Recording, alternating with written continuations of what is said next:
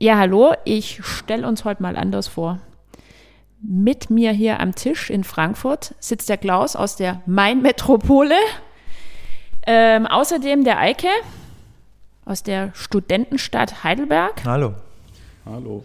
Und ja, ich wohne im, am Tor zum Schwarzwald, Zimmern ob Rottweil, mit Zweitwohnsitz in Stuttgart. Zum Local Citizen reicht es also noch nicht, aber in Baden-Württemberg bin ich flexibel. So, was schauen wir uns heute an? Ähm, ihr habt es gehört vielleicht noch, auch das letzte Mal. Wir haben ähm, uns dem Thema das Leben in Städten von morgen angenommen und wollen da natürlich auch weitermachen und ähm, uns heute auch noch etwas tiefer in die Umsetzungen und Maßnahmen da draußen eintauchen. Bevor wir da loslegen, äh, worüber wir, ist mir aufgefallen, letztes Mal gar nicht gesprochen haben, ist das Thema Land versus Stadt. Da gibt es ja auch immer viel Bullshit-Bingo, immer mehr Leute in den Städten, parallel Landflucht ähm, liest man immer wieder in den Medien. Ähm, ja, lasst uns darüber mal quatschen. Stadt versus Land, eine alte eine alte soziologische Gegenüberstellung. Gibt es schon seit Ende des 19. Jahrhunderts von Ferdinand Tönnies, ein Soziologe, der vor unvordenklichen Zeiten gesagt hat, das ist ein großer Unterschied, da hat er auch recht gehabt. Äh, und das ist eine, eine, äh, eine, Differenz, die meines Erachtens aber heute nicht mehr so wichtig ist oder die, die sich verändert hat. Ähm, ich finde es interessant, dass das immer wieder, wenn, wenn Trendforscher gefragt werden zu diesen Themen äh, Stadt versus Land, dass die Erwartung der Öffentlichkeit und der Medien immer ist, dass der Trendforscher jetzt erklärt, es gibt eine, äh, eine Stadtflucht. Und mhm. es gibt eine Drift aufs Land, weil die Leute in der Stadt äh, alle äh, die Nase voll, hat, äh, voll haben. Und das ist so ein bisschen so eine, es gibt so diesen, diesen City Bias, sagen die, die Amerikaner. Das heißt, äh, Stadt kann ja, äh, und dann sieht man jetzt, sehe ich so vor meinem inneren Auge, sehe ich Republikaner, zivilisationsmüde Re äh, Republikaner, die einfach glauben, dass in der Stadt nur äh, der schnöde Mammon herrscht und dass in der Stadt nur Gewalt herrscht und, und ein Leben, was, was kein eigentliches Leben ist, keine Authentizität und so weiter und so fort. Das war früher, das ist so, das war so dieser Bias, den wir, glaube ich, alle kennen. Und deswegen äh, fragen dann oft Leute aus den Medien immer wieder danach, gibt es denn jetzt keine Landflucht? Und ich muss immer wieder sagen, äh, wenn wir auf die Zahlen gucken, äh, nein, es gibt äh, keine, keine große Flucht aufs Land. Es gab in den Nullerjahren, als man über die kreative Klasse, Creative Class, ein Buch von Richard Florida geredet hat, da, da sagte man, also in den, in, in den sehr optimistischen Nullerjahren, ähm, wo sind die nächsten Trends? Die Trends sind, dass alle Leute, äh, die auch nur einigermaßen interessant, äh, interessante Jobs haben, die Geld verdienen wollen, die wissen wollen, was passiert, dass die alle in die Innenstädte ziehen und äh, dass die tatsächlich auch die Innenstädte verändern. Was tatsächlich passiert ist, ist Gentrifizierung der Innenstädte und jetzt stellt man so ein bisschen fest, ähm, gerade das junge Familien, das, da, da, da äh, beziehe ich mich jetzt auf Zahlen aus den USA und aus Europa, dass junge Familien äh, in USA und, und in Europa äh, tatsächlich dazu neigen und nicht mehr zu sagen wie noch in den Null, Nullerjahren ähm, rein in die Stadt, ansonsten ist es nichts. Äh, es, gibt, es gibt eine Tendenz, äh, die zeigt, dass man wieder etwas mit Vorstädten mit suburbanen Räumen anfangen kann. Nur wenn man dann suburban hört, das ist in den USA noch eine schlimmere Kategorie als bei uns, da hört man, damit war ja eigentlich verbunden lange Mobilitätszeiten, morgens ins Auto und so weiter. Die Soccer-Mummies, die mittags ihre Kinder nur noch im Auto durch die Gegend fahren zum Fußball und so weiter und so fort. Und das wollen die Leute, die, die, die jetzt diesen, diesen Trend raus aus den Zentren zumindest begründen. Also alle Leute, das, das sind viele Leute, die so, das, wo das erste Kind da ist, ne? und die dann auch merken, Leben in der Innenstadt ist teuer, ist aufzehren und es bleibt irgendwie nichts auf der hohen Kante und die dann schon mal überlegen, wie kann ich denn intelligent möglicherweise so ach, so 20, 30 Kilometer außerhalb. Und die wollen aber, äh, die suchen andere Bedingungen. Die wollen von zu Hause aus arbeiten. Das heißt, die brauchen Digitalisierung. Äh, die wollen nachhaltig unterwegs sein. 30 Kilometer kann ich mit dem Lastenrad nicht fahren. Und die, also die brauchen einen anderen ÖPNV und sowas. Und da sehe ich im Moment schon auch eine, eine Tendenz, wo man diese jungen Leute, jungen Familien auch wieder mitnehmen könnte. Die, die, die wären bereit, auch ein bisschen außerhalb zu wohnen, aber dafür müsste dann äh, müssten Bedingungen eines, eines modernen Lebensstils fürs 21. Jahrhundert vorherrschen. Das heißt, andere Mobilität und andere Formen des, des Arbeitens ermöglichen. Und das ist im Moment tatsächlich noch nicht der Fall. Aber diese Tendenz kann man im Moment äh, tatsächlich feststellen. Also ich glaube, man kann ja ganz einfach in die Statistiken reinsehen. Da gibt es nach wie vor die wachsenden Einwohnerzahlen von den großen Städten oder von den Ballungsräumen. Das ist gar kein Widerspruch zu dem, was Eike gerade sagt. Und es mag ja eine, wie bei jedem Trend, auch einen Gegentrend geben, der ist in meinen Augen allerdings eher ökonomischen Zwängen geschuldet. Also die ziehen nicht deswegen aus der Stadt raus aufs Land, weil sie das jetzt plötzlich toll finden, sondern weil eben die Entwicklung der Mietpreise oder der Eigentumspreise ähm, es ihnen unmöglich machen, in den teuren Städten weiter zu wohnen. Das ist aber äh, ist ja kein Trend. Ähm, so, und die Corona-Geschichte, die dann dazukommt und die Erfindung des Homeoffice kann natürlich tatsächlich so eine mhm. Bewegung auslösen, die dann sagt, wozu soll ich eigentlich in dieser teuren Stadt wohnen, wenn ich da nicht mehr zum Arbeiten hin muss? Also das Ende des Pendelns, was ich mir sehr wünschen würde, äh, des, der Rush-Hour des Staus jeden Morgen und jeden Abend, ähm, das wäre tatsächlich mal was, wofür es sich lohnen würde, ähm, intelligente Konzepte zu entwickeln? Ich glaube, die brauchen wir jetzt. Ne? Also der, der, der Trend ist schon erkennbar. Äh, und da äh, könnte so etwas wie eine, können so, sozusagen neue suburbane Zonen äh, entstehen, aber die ganz anders funktionieren müssen, die halt wirklich nachhaltig funktionieren müssen. Und das, das, ist, das ist, und das ist eine große Herausforderung für, also auch für die Stadt der, der Zukunft. Ähm, und hieße aber, dass wir, so wie wir es jetzt gerade diskutiert haben, dass wir im Grunde äh, dann nicht mehr über den Stadt-Land-Gegensatz diskutieren, sondern Innenstadt, äh, suburbane Zonen. Da, da müsste was passieren. Das stimmt, das wollte ich eben noch sagen. Ähm, wenn du dir die Wahlergebnisse anguckst nach Landkreisen oder nach Städten, dann siehst du ja dann doch eine sehr deutliche äh, Unterscheidung. Und jetzt nicht so sehr vielleicht den Stadtrand der großen äh, Metropolen, sondern wenn du in die Lausitz, Oberlausitz oder also aufs wirklich flache Land gehst und dann vergleichst du die Wahlergebnisse dort mit denen in ähm, Heidelberg, Frankfurt oder äh, in den einschlägigen äh, Städten, dann siehst du natürlich eine ähm, gewaltige Differenz in den Vorstellungen, in den Köpfen, was politisch, aber natürlich auch was die Lebensstile angeht das, das scheint mir wirklich, in zwei Welten äh, scheinen da wirklich nebeneinander her zu existieren. Ich habe ähm, euch jetzt gerade mal aufmerksam zugehört, ähm, um mal zu gucken, was, was ihr so im Kopf habt. Was, was ich, ich, ich sehe viele Dinge ähnlich. Was mir aber auch ganz wichtig ist, ist einfach diese Angleichung zwischen Stadt und Land, wie wir auch schon durchklingen haben lassen. Ähm, ja, die Zeiten von, von ähm, Homeoffice und neuen Mobilitätsmöglichkeiten, die, die geben uns ganz andere Möglichkeiten, aber auch das Verständnis hat sich aus meiner Sicht auch verändert. Ähm, früher ist man in die Stadt gegangen in puncto Selbstverwirklichung, Individualität, ich muss was erreichen, dann muss ich in die Stadt.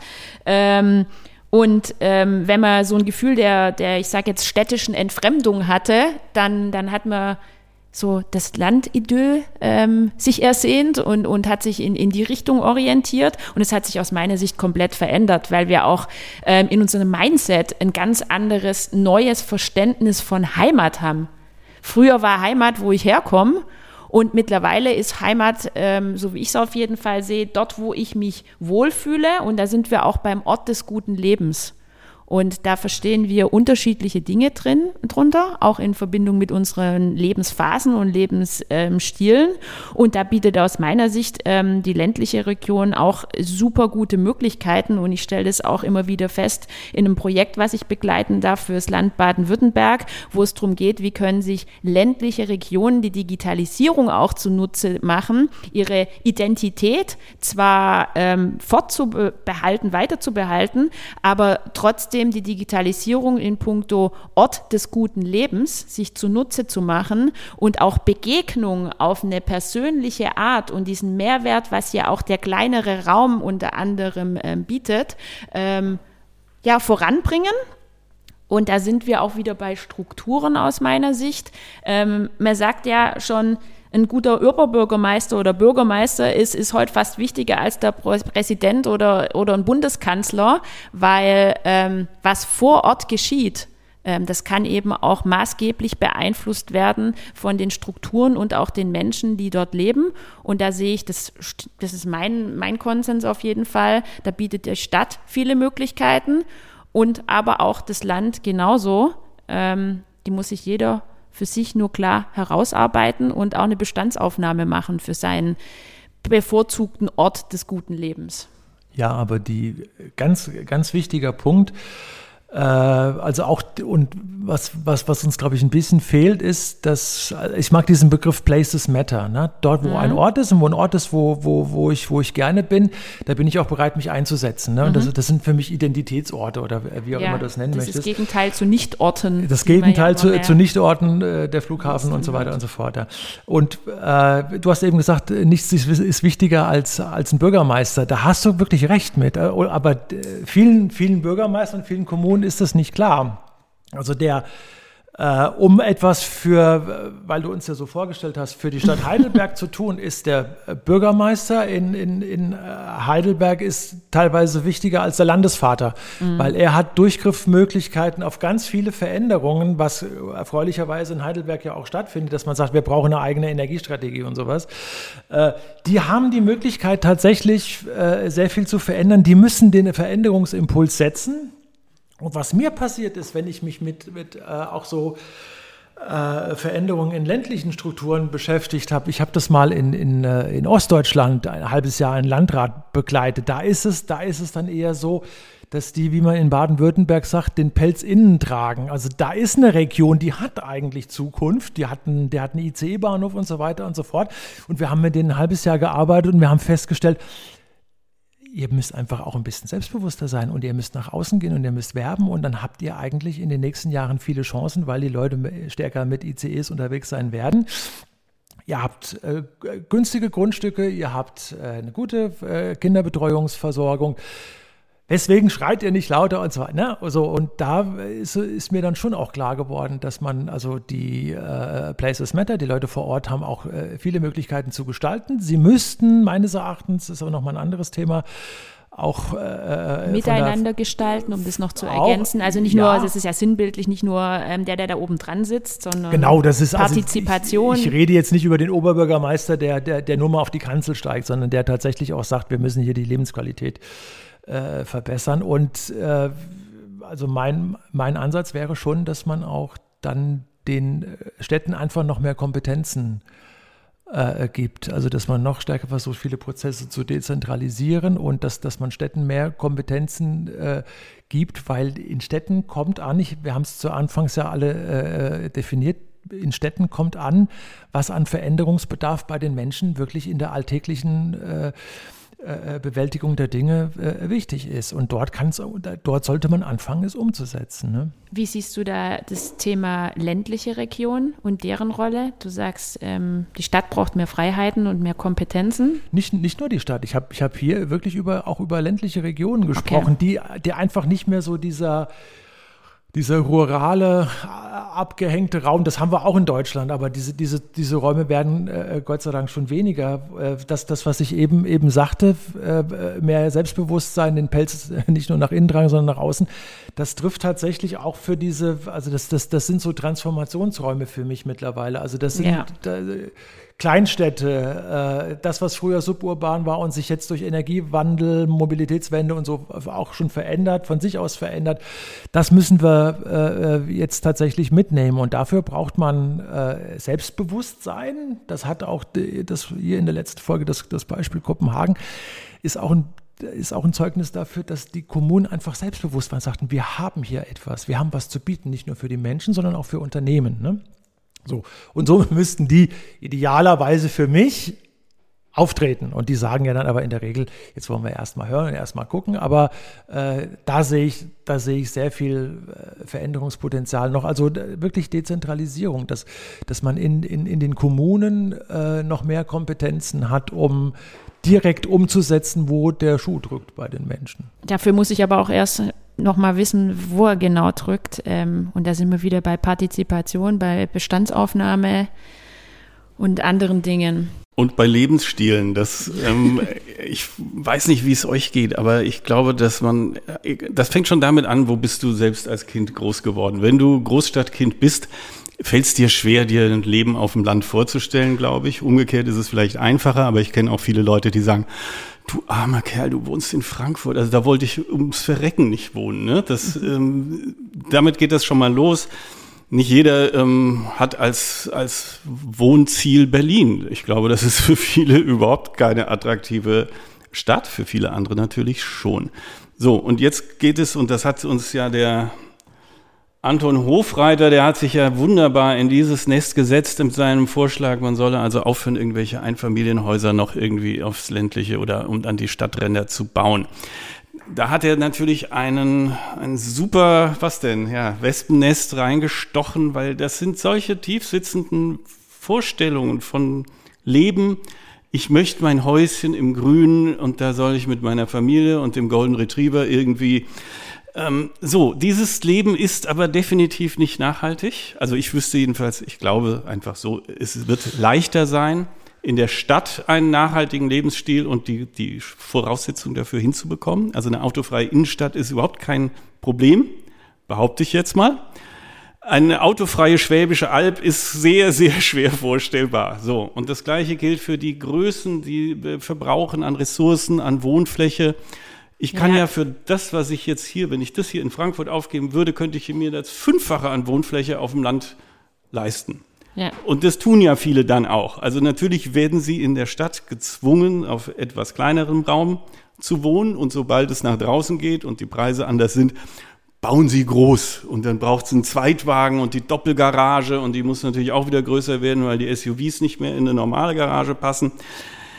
So, und ja, da gibt es keinen öffentlichen Nahverkehr und so weiter. Das heißt, diese, ähm, es wird unendlich viel schwieriger, einen klimaneutralen Lebensstil auf, der, äh, auf dem platten Land zu realisieren als in der Stadt.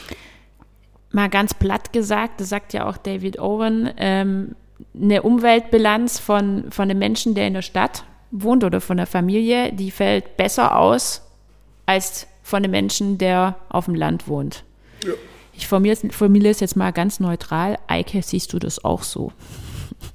Ja, klar. Also, das hat er ja schon 2011 geschrieben. Ähm, als er, er hat sich, glaube ich, mit, vor allen Dingen auch mit New York befasst und hat damals die, die Leute in ihrem Urban Bias, in ihren äh, doch tiefsitzenden Vorbehalten gegenüber Moderne und Stadt äh, tatsächlich getroffen. Das ist ja klar äh, weil du da einfach halt die, die berühmten Vernetzungen, damit meine ich jetzt nicht Digitalisierung, die berühmten Vernetzungsmöglichkeiten hast und die kurzen Wege und so weiter und so fort. Und da gibt es ja schöne Modelle, äh, wo die Idee jetzt äh, weitergetrieben wird. Also es gibt diese Bewegung der 20-Minute-Cities oder der 50-Minute-Cities, also dass du in 15 oder beziehungsweise 20 Minuten in einer nachhaltigen Stadt eigentlich alle äh, für dich wichtigen Orte und Institutionen zu Fuß erreichen können mhm. musst und äh, solche Sachen. Ne? Und das, das sind alles vernünftige Entwicklungen, wo man, wo man dann wieder weil äh, Klaus gerade sagte, die, das, das, das Eigenheim mit Gärtchen und, und, Jägerzaun drumherum äh, auf dem Land. Ähm, alles Entwicklungen, die toll sind, äh, die in Städten passieren und äh, wo dann wir uns aber fragen müssen, was passiert, dann äh, hängen wir dann damit nicht schon wieder das Land ab, wenn wir ja. die moderne Stadt haben und die nachhaltige, modern nachhaltige Stadt und was, was machen wir mit dem flachen Land? Ich glaube das nicht. Ist jetzt aber wäre ein Riesenthema. Ich glaube, glaube nicht, dass äh, das nicht auch auf dem Land implementierbar ist. Ähm, aber äh, ja, tatsächlich, also die, die Stadt ist auch deswegen so ein Hoffnungskern, weil sich dort, äh, wenn wir schon den Begriff Lebensstile äh, bemühen, weil sich dort äh, tatsächlich in den nächsten Jahren auch idealerweise andere Lebensstile, nachhaltige Lebensstile rausbilden sollten. Ja, wenn Und da müssen wir, müssen wir irgendwann auch mal drüber reden, wie denn so nachhaltige Lebensstile äh, vielleicht aussehen, wie die sich mit Urbanität verbinden, ob es andere Möglichkeiten gibt. Aber fest steht, Owen hat recht, äh, der, der hat es ja wunderschön auch auseinandergenommen, äh, so der, äh, der, der, der Bio-Fan und na, wir haben alle äh, Bilder vor Augen, der auf dem Land lebt und sagt so und jetzt, und das, das ist gut für die Natur und ich fühle mich ja wohl, ist wahrscheinlich heute nachhaltig, als nachhaltiger Lebensstil kaum noch darstellbar. Wenn wir uns mal wieder auf die Stadt konzentrieren, ja. ähm, kann man schon sagen, wir haben, wir haben unterschiedliche Aufgabenstellungen, auch Potenziale ähm, im Vergleich zum Land. Eine Stadt muss hocheffizient sein, verdichtet und, und auch nachhaltig. Ähm, und letzten Endes werden auch Funktionen von so einer Stadt in den Hintergrund treten, wie zum Beispiel ähm, traditionelle Büroräume oder Parkplätze. Wir brauchen auch neue Mietmodelle als Beispiel. Es werden andere Funktionen wieder wichtiger werden, wie zum Beispiel ja, ähm, Micro-Living oder Vanity-Living, ähm, solche Dinge, wie werden wir uns ernähren, neue Ernährungskonzepte, Urban Farming etc. Und ähm, was mir da immer wieder einfällt, auch wenn wir jetzt mal das Thema Stadtentwicklung uns zusammen vielleicht auch anschauen. Ähm, eine Hamburger Agentur, habe ich erst gelesen, hat gesagt, ähm, ein Ökosystem muss vorhanden sein und es muss funktionieren in Zusammenarbeit mit den vier Bs, nämlich Bewohner, Betreiber, Besucher und Behörden. Wie schön. Die vier Bs. Ähm, auch wieder ein komplexer Ansatz der viele Bilder generiert. Da hat man es ja auch schon letztes Mal davon. Was glaubt ihr, wenn wir über Quartiersplanung sprechen? Wo geht die Reise hin? Worauf ist zu achten? Was ist der Erfolg, der letzten Endes auch ähm, die Stadtentwicklung nach vorne bringt in Zukunft? Vernetzung. Also wir haben eben über diese analoge und digitale Vernetzung. Wir haben, wir haben eben über äh, Innenstädte geredet, wir haben im Gegensatz äh, flaches Land äh, geredet. In den nächsten Jahren wird es äh, gerade in den Städten darauf ankommen. Also ich, ich, es gibt, gibt eine, eine, aktuelle Studie, die schon sagt, also eine Million, eine Milliarde Menschen leben bereits in Städten, die eine, äh, einen, einen Plan für erneuerbare Energien haben. Ne? Das, das ist schön, da, da, da sind dann die Leute auf dem Land wieder außen vor. Aber in den Städten hat schon sehr viel stattgefunden, äh, sehr viel an Veränderung. Und wenn wir die Quartiere entwickeln für die, für die nächsten, ich meine, du baust ja nicht nur für zehn Jahre, du baust ja eher für 50 Jahre, 60 mhm. Jahre. Und das müssen wir ja jetzt ja tun. Wir planen ja gern und brauchen viel Vorlauf. So, genau. Ja, aber äh, du baust, also es ist einfach nicht finanzierbar, alle fünf Jahre äh, neu zu bauen, äh, müssen wir, da, da gibt es ganz einfache, einfache Wege, die seit 20 Jahren beschrieben werden von den äh, grünen Weltverbesserern, die seit zehn Jahren aber dann auch äh, tatsächlich umgesetzt werden. Und das, da geht es äh, vor allen Dingen tatsächlich auch darum, dass man sagt, ähm, weiter Wohnraum verdichten, Autos raus, Mobilität äh, komplett umbauen, äh, fußläufige Städte entwickeln, ein, also Walkable Cities, dieser Be diesen Begriff mhm. gibt es in den USA seit 20 Jahren. Äh, weswegen gibt es in den 20 Jahren? Weil es da keine Walkable Cities äh, gibt. Öffentlicher Personennahverkehr äh, in, in, in, vielen amerikanischen Also Mobilität. Gibt es keine, gibt es keinen Architektur haben wir auch noch gar nicht gesprochen. Und du brauchst, genau, du brauchst eine Bau- und eine Wärmewende. Und das wird in Deutschland, auch da sehe ich nochmal ein großes Thema für uns, äh, das äh, werden wir in die Hand nehmen müssen, haben es bisher nicht äh, gemacht. Der Wohnbestand ist aus den 50er und 60er Jahren. Und die Frage ist, wie wir mit diesem alten Wohnbestand umgehen und wie wir den tatsächlich äh, klimagerecht nachhaltig machen können, äh, packen wir jetzt alle unsere Häuser in diese, äh, in diese Watte ein. Äh, mein bescheidenes Häuslein in Heidelberg ist auch so eingepackt. Mhm. Äh, aber es gibt, es, es sollte, glaube ich, andere äh, Ansätze da, da mittlerweile geben. Und das, das, das ist noch ein ganz großes, ein ganz großes Thema. Aber es muss walkable sein und also mir sagt jeder Bürgermeister, äh, dem ich sage, äh, und für, die Zukunft ihrer Stadt aber zentral wichtig ist doch, dass, äh, dass wir Peak Car haben, dass die Autos äh, raus müssen. Sagt sogar der Bürgermeister von Sindelfingen, ich weiß nicht, ob er jetzt noch Bürgermeister ist, hat mir das vor zwei oder drei Jahren gesagt. Äh, sagt auch, ja, ja, ja, das, ja, ja, das, da, da haben sie recht. Ne? Da, also Sindelfingen spricht, da ist Daimler äh, ganz präsent die, die nicken alle und die, die sehen das schon ein, aber die, äh, die Umsetzung ist halt noch das Thema. Aber das hat wirklich äh, sehr viel mit dem Thema Verkehrswende. Klaus, spielt da Digiti Digitalisierung bei der Umsetzung wieder eine Rolle? Also, weil ich das vorhin so kritisch gesehen habe, ich habe überhaupt nichts dagegen. Natürlich braucht es ein flächendeckendes WLAN und wenn ähm, in irgendeinem Reallabor eine App entwickelt wird, wo alte Menschen besser miteinander kommunizieren, ist das wunderbar.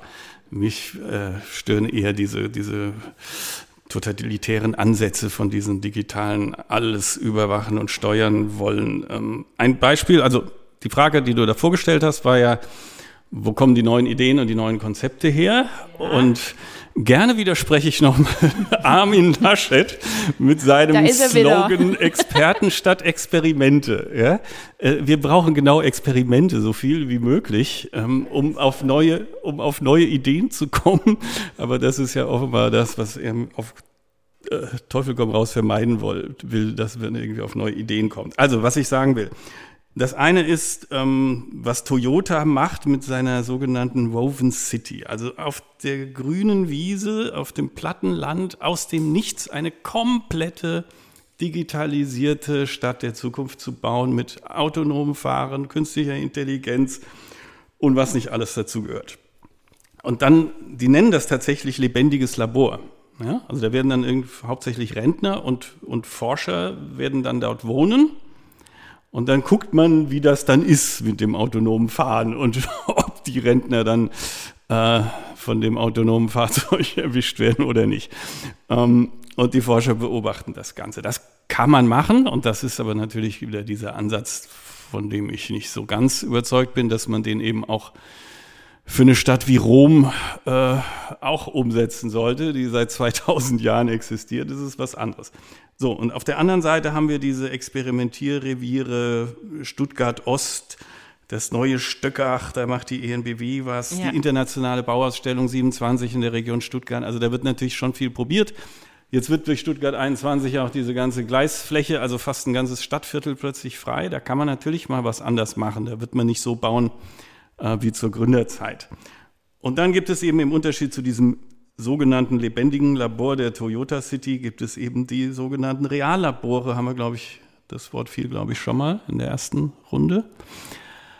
Also wo dann tatsächlich oft vielleicht auch gerade in Problemvierteln oder auch in, ähm, also da, wo hoher Leerstand ist, das bietet ja die Chance. Das ist ja so ähnlich wie in der Botanik. Also da, wo ähm, plötzlich Plätze frei werden, weil es sich für Industrie oder Dienstleistungen oder wen auch immer nicht mehr lohnt. Da entstehen dann Möglichkeiten, Reallabore auszuprobieren mit den Leuten, die da wohnen.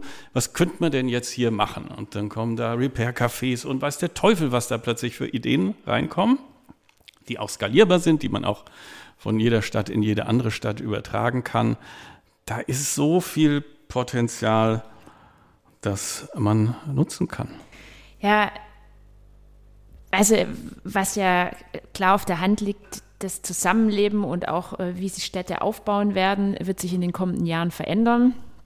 Ich habe immer persönlich das Gefühl, ähm, dass Stadtquartiere weiter sind als die Stadt an sich, ähm, stelle ich immer wieder fest. Ähm, am Ende werden mal so zusammengefasst als Zwischenfazit Innenstädte facettenreicher, auch die Funktionen von Innenstädte. Aus meiner Sicht, um den Punkt aufzugreifen, Digitalisierung wird zum Alltag gehören. Ähm, jetzt kann man wieder sagen, vor allem bei den jungen Menschen, aber ich sehe persönlich, ist meine Meinung, ähm, dass generell wird die Digitalisierung auch in der Innenstadt und bei uns Menschen und den Bürgern ähm, Einzug halten. Und jetzt bin ich aber ja ein Kind des Handels. Habe beim Bräuninger in Stuttgart gelernt, in der Innenstadt. Ähm, Einzelhandelsstandorte werden ja auch eine andere Funktion haben. Und da sind wir beim Handel. Meine Frage an euch ist, ist denn wirklich das Thema E-Commerce wirklich der größte Mitbewerber von so einer Stadt, egal wie auch immer sie heißt? Dieses gemeine Internet. Böse Internet. Äh, jetzt durch die Pandemie, also die äh, ja tatsächlich in bestimmten Bereichen, du als Handelsexpertin weißt das bestimmt, äh, de deutlich gewachsen. Also ich frage unsere Studis immer, wenn wir Thema Handel haben, äh, was, was glaubt ihr, wie, viel, wie hoch ist der Marktanteil von E-Commerce am gesamten deutschen Handel? Und habe auch schon Handelsexperten dazu gefragt. Und die sagen dann immer 30 Prozent äh, und so weiter. Und stimmt ja gar nicht, es sind 10 Prozent. Ja, jetzt sind wir halt durch die unterschiedlichen Branchen. In den USA, in bestimmten Branchen ja. liegen wir bei 20 Prozent. Mode. Und klar hat das was verändert, äh, aber sozusagen der, der Absturz des stationären Handels hängt nicht direkt äh, mit, mit äh, E-Commerce zusammen. Und ich würde sogar sagen, äh, der Handel ist seit 50 Jahren im Grunde leblos, äh, weil er nur Standard und Kaufhaus und sonst irgendwie äh, und sich, sich nie erneuert hat. Und dann kommt aber von, von Seiten des Handels, der Handel beschwert sich ja gerne. Äh, so das, ne, das, das, das, das Leid ist des, des Händlers Lied äh, und, und, und, sich beschweren können, äh, dass, dass, dass, man sagt, und wenn wir jetzt auch, wenn irgendwelche grünen Spinner auch jetzt anfangen, äh, damit, dass sie sagen, wir brauchen keine Autos mehr in den Innenstädten, dann kommen die Leute ja gar nicht mehr zum Einkaufen. Und das ist völliger Unsinn. Ne, das hat sich ja als, als Unsinn herausgestellt. Es gibt viele Studien, die wir jetzt äh, heranziehen könnten, die das widerlegt haben und die sagen, Leute, die mit dem Rad fahren, haben kein, kein geringeres Ausgabebudget als die Autofahrer. Leute, die mit den Fahrrädern kommen oder zu Fuß kommen, äh, kommen häufiger und so weiter und so fort. Also da, mhm. daran liegt es nicht. Äh, es liegt daran, äh, dass sich der Handel bitteschön endlich mal äh, auch mit zu verändern hätte. Weg und, vom Gejammere hin zum ja und äh, also neuen Potenziale seit, nutzen. Seit, seit, zehn Jahren wird durchdekliniert, wie ich analog und digital meinen Handel gestalten kann. Da, wird, da war am Anfang, was weiß ich, dann im Sportgeschäft konnte man äh, auf irgendwelchen großen oder größeren Bildtapeten konnte man auf was äh, duppen da auf dem Bild und bekam irgendein Produkt. Das muss es nicht sein, aber ich muss halt meine analogen und meine digitalen äh, Vertriebskanäle verbinden und das ist nicht so schwer. Hat aber den Handel zehn Jahre gebraucht, bis er sich dazu mal durchringen konnte, weil es kostet ja ein bisschen Geld. Also ich glaube, ich, ich sehe, so wie wir äh, heute über, über Stadt äh, diskutiert haben, äh, sollte eigentlich der, der Handel äh, dazu klatschen und sagen, ja, es ist jetzt eine Veränderung. Äh, wir werden dann, wenn, wenn es uns wirklich gelingt, in, in den Städten äh, immer mehr die Autos rauszunehmen, werden wir keine Parkplätze mehr vorhalten müssen und diesen äh, ganzen Kram.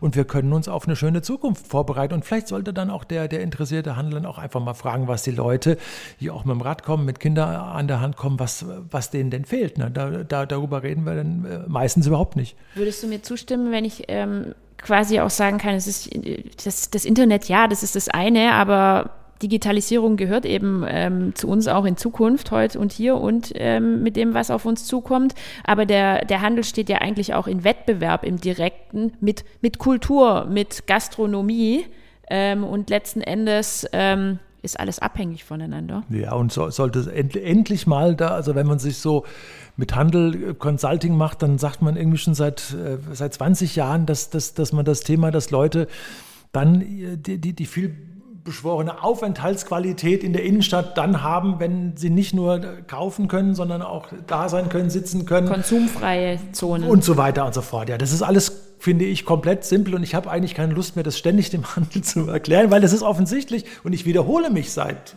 auch seit 20 Jahren. Und, und wir wissen aber, dass äh, die Trends gehen in die Richtung. Und das ist ungebrochen. Die Leute äh, wollen einfach eine, ein anderes Innenstadterlebnis, wie man so schön sagt, äh, haben. Und den Handel kümmert das aber scheinbar irgendwie gar nicht. Ich habe immer nur Angst, dass wenn keine Autos mehr da sind, dass sie keine Umsätze mehr machen. So, bumm. Also, ich glaube tatsächlich, ähm, ich bin zwar kein Handelsexperte, aber ich habe ja mal VWL studiert ich glaube, dass da oft der Denkfehler äh, dahinter liegt, dass man sein Angebot jetzt irgendwie verkaufen möchte, anstatt dass man wirklich sehr konsequent nachfrageorientiert denkt. Und wenn man dann feststellt, und da bin ich ja wirklich mal ein, sonst vielleicht marktkritisch, aber in dem Fall würde ich sagen, dann, wenn der Markt funktioniert, dann passiert das. Also dann gibt es hier ein, um die Ecke könnte man aus dem Fenster gucken, ein leerstehendes Bürogebäude aus den 70er Jahren. Kein Mensch will da mehr Büros drin haben. Was macht man dann? Macht man Wohnungen draus und siehe da, die werden dir aus der Hand gerissen. Dann gibt es hier auch um die Ecke, habe ich gerade gestern äh, gesehen, ein schon länger leerstehendes, wunderschönes, ähm, eine Location für ein tolles Restaurant und der Gastronom in Frankfurt eine bekannte Größe, der hat hier viele sehr innovative Gastronomiekonzepte schon verwirklicht hat dort aufgegeben und erklärt, man könne an dieser Stelle im Frankfurter Westend kein Restaurant dieser Art betreiben, ähm, weil es dort nicht genügend Parkplätze gibt. Und seine Klientel käme halt nicht mit dem Fahrrad und auch nicht mit der U-Bahn. Und dann habe ich gedacht, ja, dann. Völlig absurd. Also, ne, es, wir müssen jetzt also seiner Meinung nach wieder mehr Parkplätze schaffen, damit die Leute ein solches Gastronomiekonzept auch aufsuchen, anstatt umgekehrt zu sagen, wie müsste denn das Restaurant sein, damit die Leute, die hier wohnen, äh, dahin gehen und mit dem Fahrrad ja. dahin gehen? Und siehe da, Dutzende andere Restaurants kriegen das ja komischerweise hin. Da gibt's ja auch keine Parkplätze, jedenfalls nicht mehr. Also man muss doch so rumdenken, was kann man an diesem Ort anbieten, damit es für die Menschen dort ähm, eine Nachfrage äh, und ein Bedürfnis, ein Purpose, ein Impact hat und nicht umgekehrt. Ich habe mir ein tolles Konzept ausgedacht und jetzt braucht es dafür aber Parkplätze. Das ist doch und ich denke, das ist im Handel so ähnlich. Die Fußgängerzonen sind deswegen die umsatzstärksten äh, Straßen, weil dort keine Autos fahren, aber trotzdem wird immer argumentiert, äh, ja, wenn man jetzt noch mehr Straßen äh, autofrei macht, dann kommen ja die Kunden nicht mehr zum Kaufen. Das hat doch irgendwie yeah. keine Logik. Ich, ich merke gerade, ich stecke hier, ich baue schon Emotionen auf, weil äh, ich eben mich auch sehr stark mit der Branche identifiziere und ich sehe auch den Handel an sich als Identitätsstifter in, in dem komplexen Konstrukt ähm, Stadt und bin aber der festen Überzeugung, dass es eben auch verbunden ist mit einer neuen Rolle und einem neuen Mindset, die da ähm, eingenommen werden muss. Ja, die Gastronomie ähm, hat da auch ähnliche ähm, Aufgaben und letzten Endes ist es ein wahnsinnig wichtiger Moment, ähm, wo ich nicht da scheue ich mich immer sehr davor, nur über Herausforderungen äh, sprechen möchte, sondern meine Aufgabenstellung ist, es auch, Aufgabenstellung ist auch Potenziale aufzuzeigen und herauszuarbeiten. Und da geht es auch ganz wichtig darum, den Moment zu nutzen. Wir kommen ähm, von einem Moment von Social Distancing und die Leute sehnen sich nach Social Nearing. Und da bietet doch der Handel und ja, auch Kultur und Restaurant, doch wahnsinnig wertvolle Plattformen, die jetzt genutzt werden müssen. Und ähm, was auch wichtig ist, da sind viele immer noch nicht aufgewacht, ist dieses Miteinander. Handel kann eben nicht ohne Gastronomie und Kultur und genauso umgekehrt. Und ähm, das sehe ich auch wie immer wieder in, in, in der Stadtplanung, in den Strukturen, die damit auch verbunden sind. Ähm, diese Silo-Denke, und auch die einzelnen Positionen in, in, in den städtlichen oder auch ländlichen Strukturen, ähm, die sind aus meiner Sicht veraltet. Es braucht ein Netzwerk ähm, und ganzheitliche Ansätze, weil es muss geklärt werden, wie der Handel, wie der, der Konsument mobil, ob über den Parkplatz oder über mit einem Zweirad oder zu Fuß oder wie auch immer, ähm, zum Store XY kommt. Ja, und trotzdem ich würde sagen, die haben die, die nutzen ihre Möglichkeiten nicht, also ohne jemandem zu nahe treten zu wollen. Und ja, Corona war schlimm, ähm, aber ich meine, dass die Kaufhäuser in ihrer alten Form keine Zukunft haben, das ist doch seit 20 Jahren absehbar. Also entweder erfinden die sich neu oder sie verschwinden. Kein also wann, Mensch wann kann hat, dieses Konzept äh, am hat, Leben erhalten, so wie es ist, unverändert. So, das will Hertie, keiner mehr. Wann hat Hertie geschlossen? Also das ist Begriff, das Wort kennen nur noch die Älteren. Das war vor den 90er Jahren schon und da war dieses Konzept. Horten, Hertie. Horten, Hertie, Karstadt. Ja, ja. ja. ja. Also man kann auch sagen, Serviceleistungen sind eigentlich die neuen Produkte, um, um mal einen komplett neuen Impuls jetzt gerade provokativ auch zu setzen. Aber es geht aus meiner Richtung, aus meiner Sicht schon in die Richtung. Ja, und ich möchte es aber gar nicht so ganz schlecht reden, weil es finden ja auch viele aktuelle Tests da draußen statt. Also zum Beispiel der Lebensmitteleinzelhandel versucht ja schon ähm, ähm, seinen Wirkungskreis auszudehnen, indem es nicht nur um, um die Gestaltung des Ladenkonzepts geht, sondern da werden Immobilien gekauft und ähm, das Thema Lebensmittelpunkt Punkt ähm, auf kreative Weise angegangen. Ähm, das ist jetzt nur ein Beispiel, was mir gerade einfällt. Ähm, aber es ist, glaube ich, auch mit einer Aufgabenstellung, was das unterstreicht, das eigene, der eigene Laden, die eigenen Quadratmeter und aber auch das Drumherum und das Umfeld mit einzubeziehen, sei es räumlich, sei es aber auch mit anderen Stakeholdern. Ja, ich meine, aber das, das große Problem des Handels ist aber auch, dass er eigentlich von einem ziemlich hohen Niveau kommt und dass er halt einfach da nicht runter möchte. Er möchte einfach weiterhin zweistellige Wachstumsraten erzeugen. Also wir, wir hatten auch, äh, auch schon vor zehn Jahren Gesprächen, Gespräche mit Lebensmitteleinzelhändlern, die sagten, wir würden ja gerne so in ihre, in Richtung ihrer, Lebensstil, ihrer Lebensstilkundschaft würden wir gern was machen. Wir wollen das auch testen. Aber äh, wie würden Sie das denn einschätzen? Äh, kriegen wir da zweistellige Wachstumsraten hin? Das, kann, das kann ich Ihnen nicht sagen. Und äh, vielleicht kümmern Sie sich mal so ein bisschen darum, äh, was, was Ihre Kunden wirklich bewegt und wie Sie die auf andere Art und Weise an. Und nee, der, also der, der Handel ist halt äh, verwöhnt. Und dann kommt natürlich die Digitalisierung dazu, die ihnen auch schon äh, Wachstum weg, wegnimmt. Ne? Und dann, äh, äh, aber das, das, das, das, das geht vielen, äh, vielen Branchen so und, und dann schlie schließt der Handel aber sofort daraus, äh, äh, dass man das und jenes nicht mehr tun kann und dass man die Autofahrer braucht und dass man die äh, ja nichts, also das ist so ein bisschen die, je genauer man äh, sich das anhört, ist es im Grunde auch die Denke von Armin Laschet. Also wir, wir stehen vor einer Veränderung, ja nicht drüber reden. Ne? Und der Handel steht seit 20 Jahren vor einer Veränderung durch Digitalisierung, aber auch andere äh, äh, Themen und äh, ja nicht drüber reden, aber eher klagen. Ich finde es auch sehr skurril, also gerade Lebensmitteleinzelhandel. Die Menschen können ja nicht einfach ständig jedes Jahr zehn Prozent mehr essen. Das geht nun mal nicht. Ne? Also so, das heißt, da kann der Rewe auf Kosten des Lidl wachsen oder der Aldi auf Kosten des Lidl, aber insgesamt wird der Kuchen ja nicht größer. Das geht ja nicht mehr Käse und Wurst kann ich ja gar nicht essen. So. Und dann wollen wir ja hier immer auch über Nachhaltigkeitsaspekte des Lebens sprechen. Und wenn wir dann eben in den, was denn, in den Textilen, in die Modebranche gehen, kann das wirklich das Ziel sein, dass wir jetzt hier auf der Frankfurter Zeil jedes Jahr noch mehr Umsatz machen in all diesen Peek und Kloppenburgs und, und Kicks und Primarks und wie sie alle heißen und C und A's, das kann es doch nicht sein. Von dieser Idee, wir können jedes Jahr mehr verkaufen, muss man sich doch verabschieden. Und dann was, darf was? man das nicht auf Corona schieben und auch nicht auf den Onlinehandel und auch nicht auf die Parkplätze, sondern da muss man sich doch mal ehrlich machen und sagen, ja. das geht auf Dauer nicht.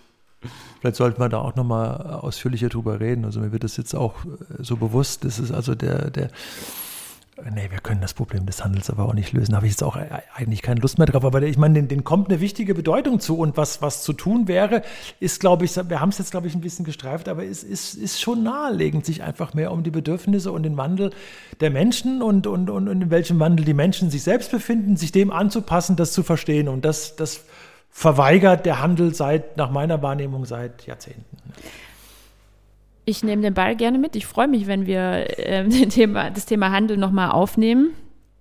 Was mich total stolz macht, ist, wir haben uns ziemlich vielseitig unterhalten, aber haben fast nicht über Pandemie gesprochen, wo wir einfach merken, ähm, Pandemie ist nicht alles und ähm, ist immer noch wichtig, aber ist jetzt gerade eine Momentaufnahme. Unsere Sicht war heute auch wieder sehr auf das Heute und Hier und dann aber auch auf die, eine lange Weise orientiert. Ähm, und insofern frage ich euch jetzt noch, wann war das letzte Mal im stationären Handel einkaufen? Egal was? Lebensmittel gestern. Ja, gut beantwortet, stimmt. Lebensmittel. Wenn du Lebensmittel aus, ausnimmst, das, dann, dann wird es spannend, weil äh, ja, Lebensmittel mit Familie, klar, gestern. Aber alles andere im Handel müsste ich jetzt sehr lange überlegen. Nee, heute war ich beim Bäcker und habe uns hier diese Quarkbällchen ja. Geholt. Wann waren wir zuletzt in, in, äh, in einem Möbelgeschäft? Ich kann mich nicht mehr erinnern. Also ich glaube, das ist ein gutes Beispiel. Ja. Möbelgeschäft. Bei einer Möbelschau. Hier sitzen drei, die brauchen, glaube ich, einfach wieder Erlebnis, wenn es um einkaufen geht, um mal die Familie ins Auto zu packen und loszuziehen. Die brauchen zeitgerechte Formate, mal einen Überraschungseffekt, losgelöst von dem berühmten Wohlfühlfaktor und Aufenthaltsqualität. Und das ist das, glaube ich, was den Handel ein großes Stück nach vorne bringen würde, wenn es neue Maßnahmen gibt. Und da fallen mir selber so viele schon ein. Vielleicht kommen wir dazu ja irgendwann mal noch. Ähm, ja, die, die da einfach drauf einzahlen. Handel sollte die Stadt der Zukunft verstehen, so wie wir es heute versucht haben, ein bisschen vorzuschattieren und, und sollte sich diesem Wandel anschließen und sollte den Wandel mitentwickeln wollen. Das fände ich, das fände ich meine Aktion, statt sich immer zu beschweren. Das ist doch ein wertvolles Schlusswort. Ich füge dem nichts hinzu. Dann sage ich für heute Roger and Over und bis zum nächsten Mal. Danke fürs Zuhören. Tschüss. Und tschüss.